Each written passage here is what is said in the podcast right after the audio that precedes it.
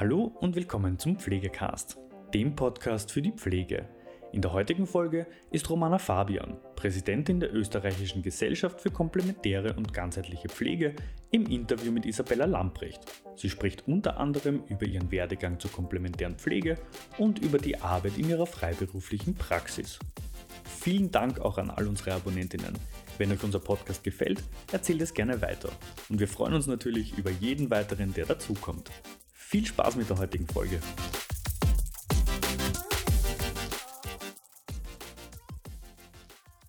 Herzlich willkommen, Romana Fabian. Du bist diplomierte Gesundheits- und Krankenpflegerin. Du hast 1993 in Leoben diplomiert. Darf ich dich bitten, dass du gleich erzählst, wie es beruflich bei dir weitergegangen ist? Ja, sehr gerne. Hallo Isabella. Ja, äh, ich habe dann nach der Diplomierung elf Jahre auf Intensivstationen gearbeitet und diese Zusatzausbildung für Intensivpflege absolviert. Bin dann auf die Anästhesie, habe dort äh, 17 Jahre gearbeitet und arbeite jetzt äh, von Ambulanz ähm, für psychiatrische Pflege und äh, Suchtambulanz. Ähm, gleichzeitig äh, habe ich dann daneben äh, Ausbildungen begonnen und Weiterbildungen und auch mit einem Studium auf der Donau-Universität. Und zwar als erstes mit der akademischen Expertin für komplementäre Gesundheitspflege und weiters dann mit dem ANP auch auf der Donau-Universität. Ähm, ja, die Weiterbildungen äh, für komplementäre Pflege habe ich dann in Aromapflege und Therapeutik-Touch gemacht. Ich habe auch eine Abschlussprüfung in kraniosakrale Intervention gemacht und äh, für Tituina die Grundausbildung auf der Donau-Uni. Und die letzte Ausbildung in der komplementären Pflege war die NADA. Äh, durch die Arbeit mit der komplementären Pflege, vor allem in der Freiberuflichkeit, äh, hat sich dann noch ein äh, neues Arbeitsfeld aufgetan und es war die Gründung der ÖKOP, das ist die österreichische Gesellschaft für komplementäre und ganzheitliche Pflege, die wir 2013 gegründet haben. Romana, du bist die Präsidentin dieser Gesellschaft. Wie kam es zu dieser Gründung? Ja, das ist ein bisschen eine längere Geschichte, also ich möchte ein bisschen ausholen. Äh, wir waren natürlich auf der Donau-Uni äh, lauter Gleichgesinnte, die äh, sehr gerne mit viel Freude komplementäre Pflege in der Praxis angewandt haben. Und da sind wir draufgekommen, ähm, es gibt so viele Schwierigkeiten. Wir wissen nicht, können wir das irgendwie abrechnen? Oder viele Menschen haben gar nicht gewusst, was ist komplementäre Pflege überhaupt. Also man hat müssen das Wort erklären und auch die Methoden. Es hat noch niemand vorher oder viele äh, nichts gehört von Therapeutik-Touch oder Aromapflege, Aromatherapie eher noch oder den anderen Methoden, die wir dort gelernt haben.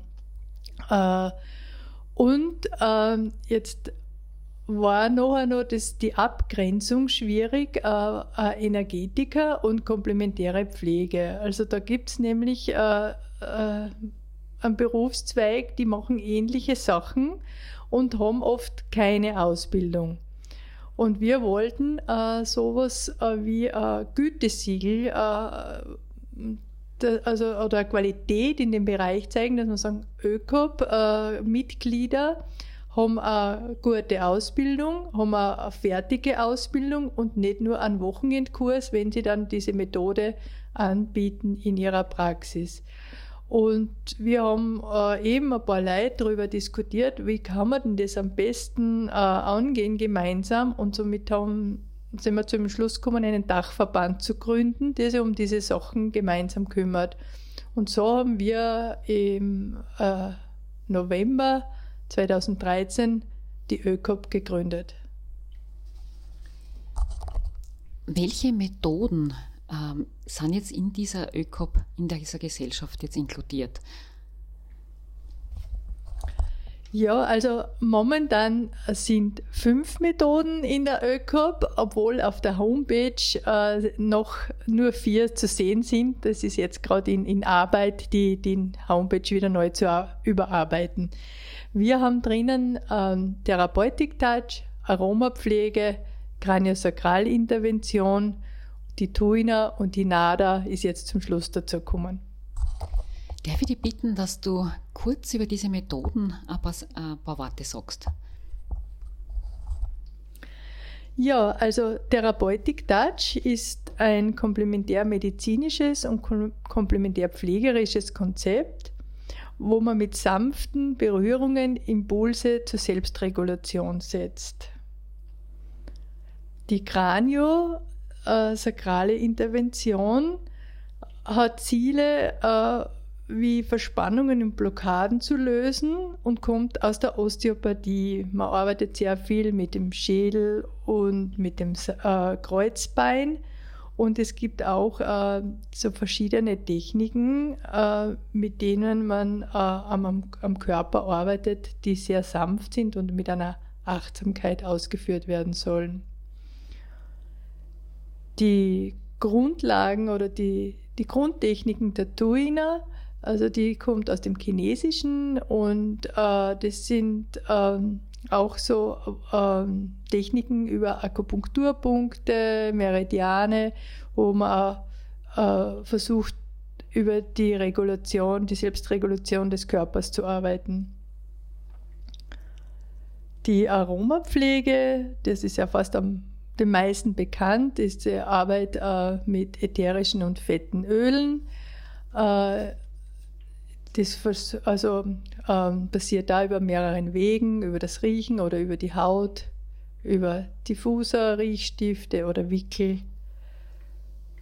Und dann haben wir noch die NADA und das ist die Ohrakupunktur und Ohrakupressur.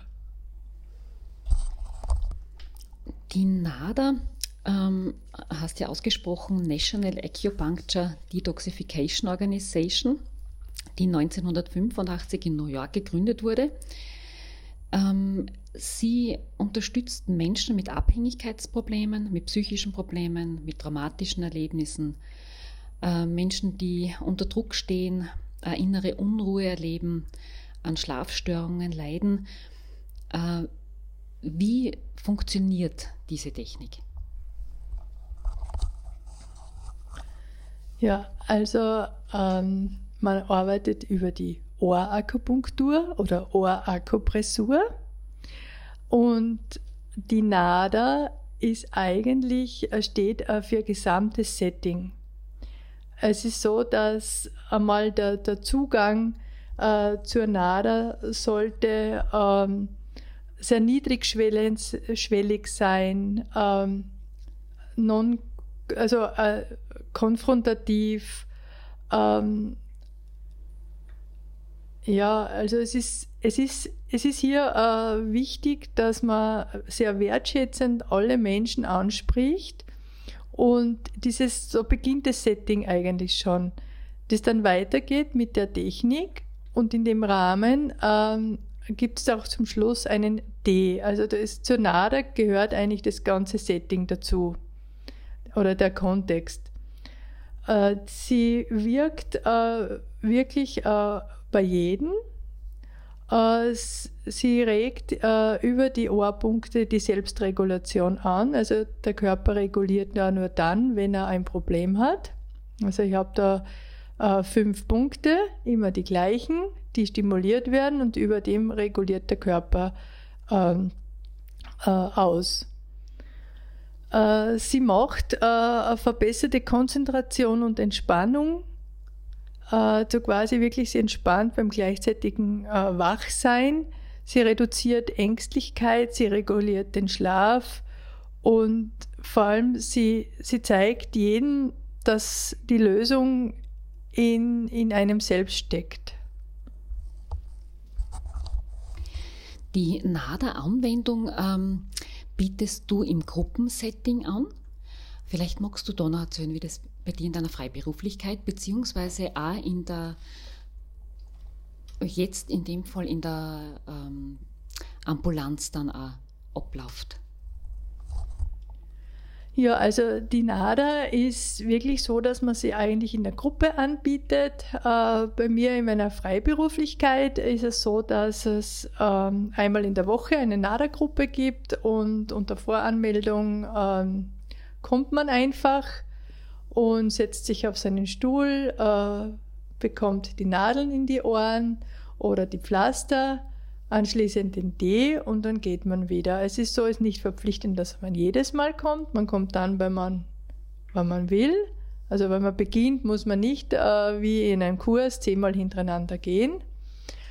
Äh, was noch ganz wichtig ist, die Akupunktur äh, braucht die Anordnung des Arztes. Das dürfen wir Pflegepersonen jetzt nicht selbstständig und eigenverantwortlich machen. Nur nach Anordnung des Arztes dürfen wir die Nadeln setzen. Die Pflaster dürfen wir auch äh, selbstständig eigenverantwortlich machen. In der, äh, im, der Ambulanz, in der psychiatrischen, äh, gibt es einfach mehrere NADA-Gruppen.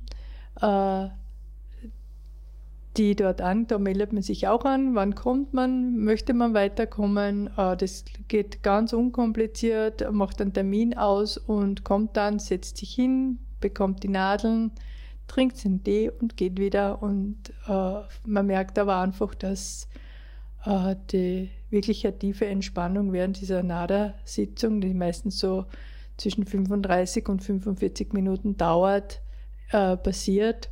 Und der ganz anders hinausgeht, als er gekommen ist.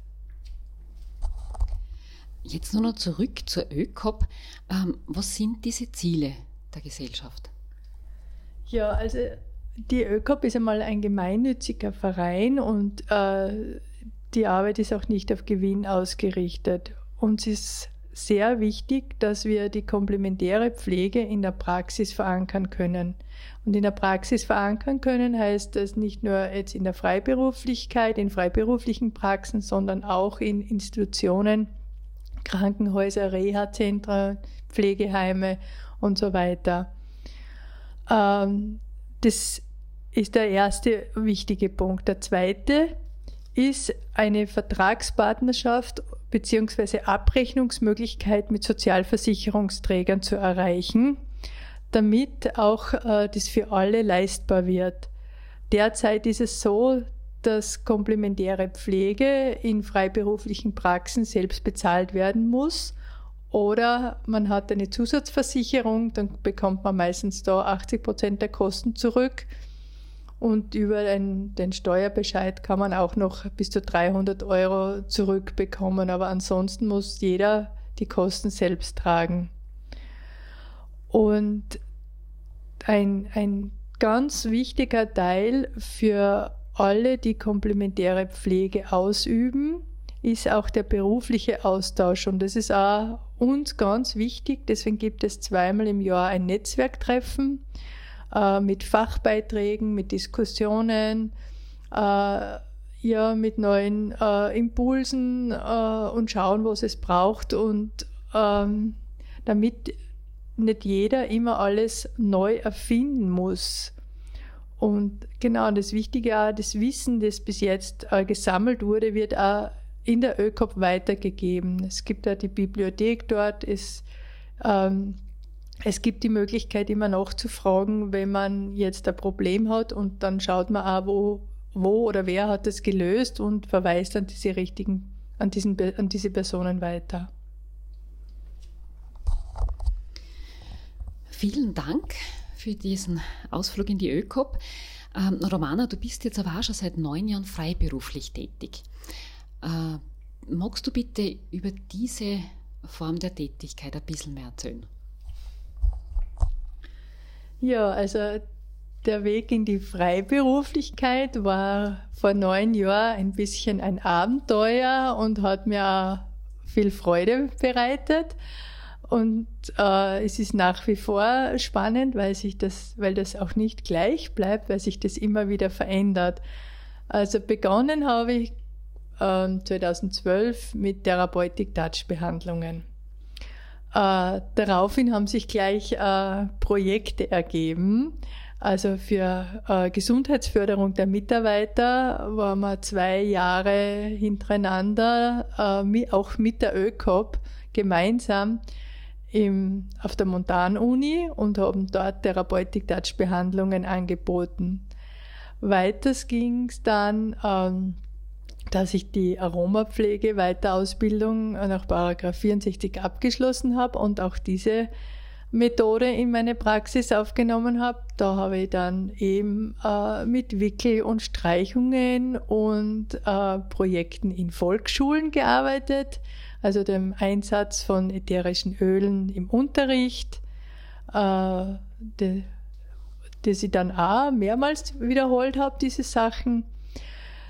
Ja, dann auch Abschluss der kraniosakralen Intervention, dann kommt das dazu, die Tuina und jetzt ganz zum Schluss die NADA mit der NADA-Gruppe, darüber haben wir ja schon gesprochen.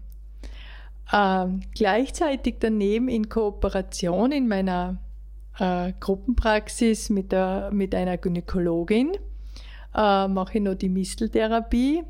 Äh, da mache ich die quasi Schulung, die Beratung und begleite sie, dass man sie äh, quasi auf eine Haltungsdosis einstellen und es äh, da braucht zum Beispiel auch äh, Blutabnahmen äh, und äh, das hat dann auch begonnen, dass zuerst einmal Blutabnahmen mache für die Misteltherapie-Patienten gemeinsam mit der Gynäkologin, äh, die wir gemeinsam betreuen.